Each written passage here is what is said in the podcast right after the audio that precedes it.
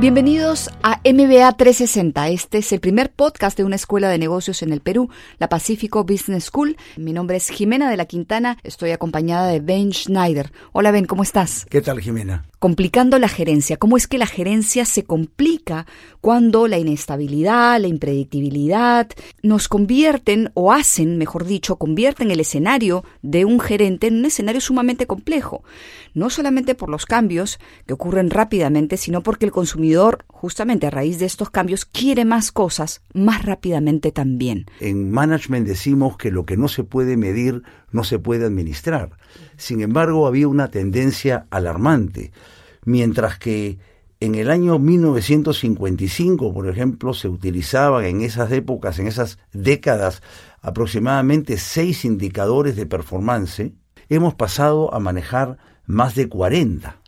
Y eso ciertamente involucra personas que están analizando, personas que están grabando o recolectando esta información. ¿Podemos poner un ejemplo de esos indicadores para darnos cuenta a de qué estamos hablando, a qué nos referimos? Claro, por ejemplo, solamente en el campo financiero te puedo mencionar indicadores de contribución financiera, de efectivo generado en la operación, rentabilidades marginales, rentabilidad operativa en base al activo, eh, capital de trabajo, márgenes de EBITDA, ¿no? Este, endeudamiento contra patrimonio y así hay muchas más, pero no solamente los indicadores juegan un papel en el campo financiero, en el área de recursos humanos, en el área de talento, también juegan muchos indicadores que tienen que ver con candidatos inscritos, con costos de procesos, con tiempo de permanencia y rotación en los puestos, en cuanto a lo que es evaluaciones 360 grados, en fin, índice de satisfacción, indicadores de retribución.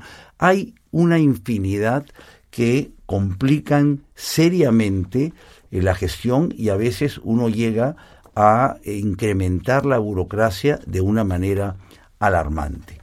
Eh, para darte un ejemplo, en los Estados Unidos, un tercio de la fuerza laboral trabaja en firmas donde hay más de 5.000 empleados y el, aquel que ingresa en el primer escalafón tiene encima de él ocho capas jerárquicas. Ahora, todo esto que mencionas se ha visto reflejado en una suerte de índice de complejidad.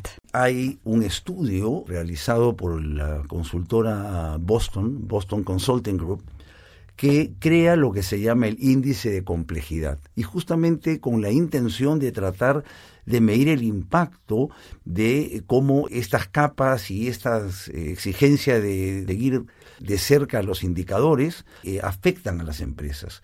Y esto lo hicieron eh, a lo largo de los últimos 15 años y encontraron que la cantidad de procedimientos, capas gerenciales, órganos de coordinación y niveles de aprobación han crecido 350 el número de indicadores de, de, performance garantiza que una empresa necesariamente obtenga buenos resultados? No garantiza necesariamente, pero hay que tener cuidado en no enviar el mensaje equivocado. Es muy importante hacer seguimiento, es muy importante medir y conforme la organización crece, no podemos guiarnos solamente por el instinto, por el narizómetro. Aquí el tema a reflexionar es si no estamos exagerando. ¿no? A veces eh, tenemos estos escenarios de agua fría, agua caliente, nos vamos a los extremos. Y aquí lo que hay que reconocer es cuáles son realmente necesarios y cuán bien los estamos utilizando y siguiendo. Por ejemplo, este estudio de Boston Consulting Group da cuenta que aquellas empresas que se ubicaron en el 20% superior del índice de complejidad pasan sus ejecutivos el 40% del tiempo escribiendo reportes y entre el 30 y 60% de su tiempo en comités de coordinación. Uno debe entender claramente que si se pasa la mayor parte del tiempo en este tipo de labores, ¿en qué momento hace gestión? se ejecuta, en qué momento se hace el planeamiento, se piensa, se analiza, se hace prospectiva. Entonces, sí es importante el medir para poder gerenciar, pero a la vez es muy importante también entender cuáles son los indicadores que nos están sirviendo, cuánto los usamos. A veces simplemente por ir by the book, ¿no es cierto?, por el libro, crean estructuras que finalmente nos pasan la factura. Justamente por el ejemplo que mencionabas de estas reuniones o esta suerte de coordinaciones constantes, uno siempre a veces o nos ha pasado que llamas a una persona y te dicen, estoy en una reunión. Y esa es la típica frase de alguien que contesta el teléfono. Y estar en una reunión o coordinar obviamente no es malo. Lo malo es que tras la reunión o tras la coordinación no hay ejecución. Por eso muchas empresas lo que hacen es exigirse, ¿no es cierto?, eh, el cumplimiento de algunos objetivos o metas concretas luego de esta reunión y presentarlas en la siguiente. Claro, lo que pasa es que estas capas administrativas, ¿no? ya hemos hablado hasta ocho, y crecimiento exponencial de la gente que anota, ¿no es cierto?, que registra, se puede obviar con el uso inteligente de tecnologías de información. No hay excusa ahora para no estar conectados en tiempo real y eso ciertamente reduce la posibilidad de, de burocracia. Tenemos a una propuesta muy interesante planteada por el doctor Gary Hamel, que es uno de los gurús del management catedrático del London School of Business de Inglaterra, que crea el concepto de cero distancia. Y lo que pretende es, de alguna manera, crear un ecosistema donde las empresas funcionen como pequeñas microempresas emprendedoras que se juntan o pactan, ¿no es cierto?, no solamente dentro de la organización, sino con stakeholders como inventores, proveedores, inclusive clientes, para desarrollar productos y servicios sacudiéndose literalmente de la burocracia asfixiante que generan estas capas. ¿Eso lleva necesariamente a una reestructuración de la empresa? Bueno, lleva necesariamente a que la alta dirección, ¿no es cierto?, ponga el foco en esta, en esta problemática y adopte estas nuevas técnicas que llevan a por lo menos empoderar equipos de trabajo que puedan tener ciertas no, no son goyorías, sino un empoderamiento para poder hacer y deshacer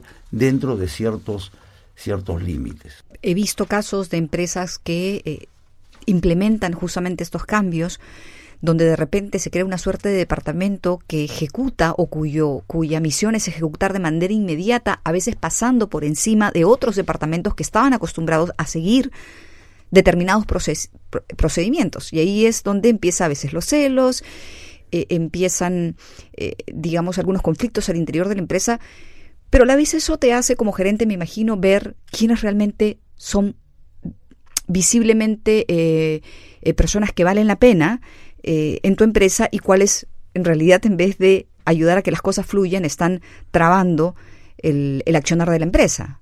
A ver, yo creo que estos equipos, ¿no es cierto?, multifuncionales, a manera de emprendedores dentro de la organización, tienen que estar empoderados y son los que eh, determinan el factor de lo que hoy se conoce en management como las técnicas agile o de agilidad. Ciertamente no tienen que competir con la burocracia que sí es necesaria hasta cierto nivel en varias áreas.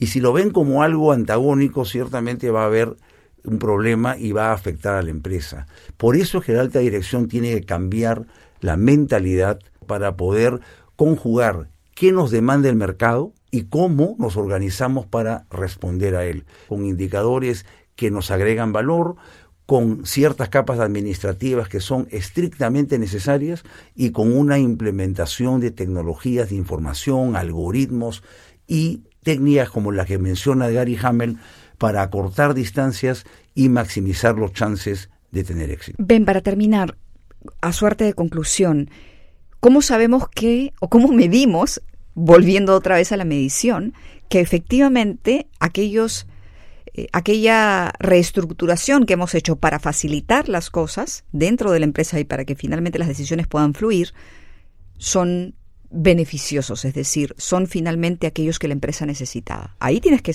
seguir midiendo. Claro, hay que seguir midiendo y lo que digo es que tenemos que seleccionar aquellos indicadores que son estrictamente necesarios y la prueba final será cuán capaces y oportunos somos de llegar al mercado con productos y servicios que nuestros consumidores realmente demandan.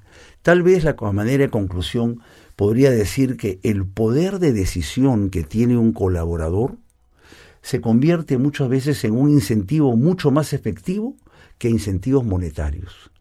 Y hay que apalancarse de ese concepto para justamente empoderar equipos, exigirles mediciones puntuales y sobre todo exigirles resultados. Ben, muchísimas gracias. Bueno, complicando la gerencia es un tema complejo y por ello vamos a colgar más material sobre esta conversación que hemos tenido con Ben Schneider, desde los artículos que él escribe hasta todo aquello que pueda servir para explorar un poco más este tema. No se olviden de buscarnos en las redes sociales de la Pacífico Business School. No se olviden también de enviarnos comentarios, sugerencias. Si tienen, por ejemplo, interés por algún tema que quieren que abordemos, será bien recibido. La música de este podcast llega gracias a bensound.com.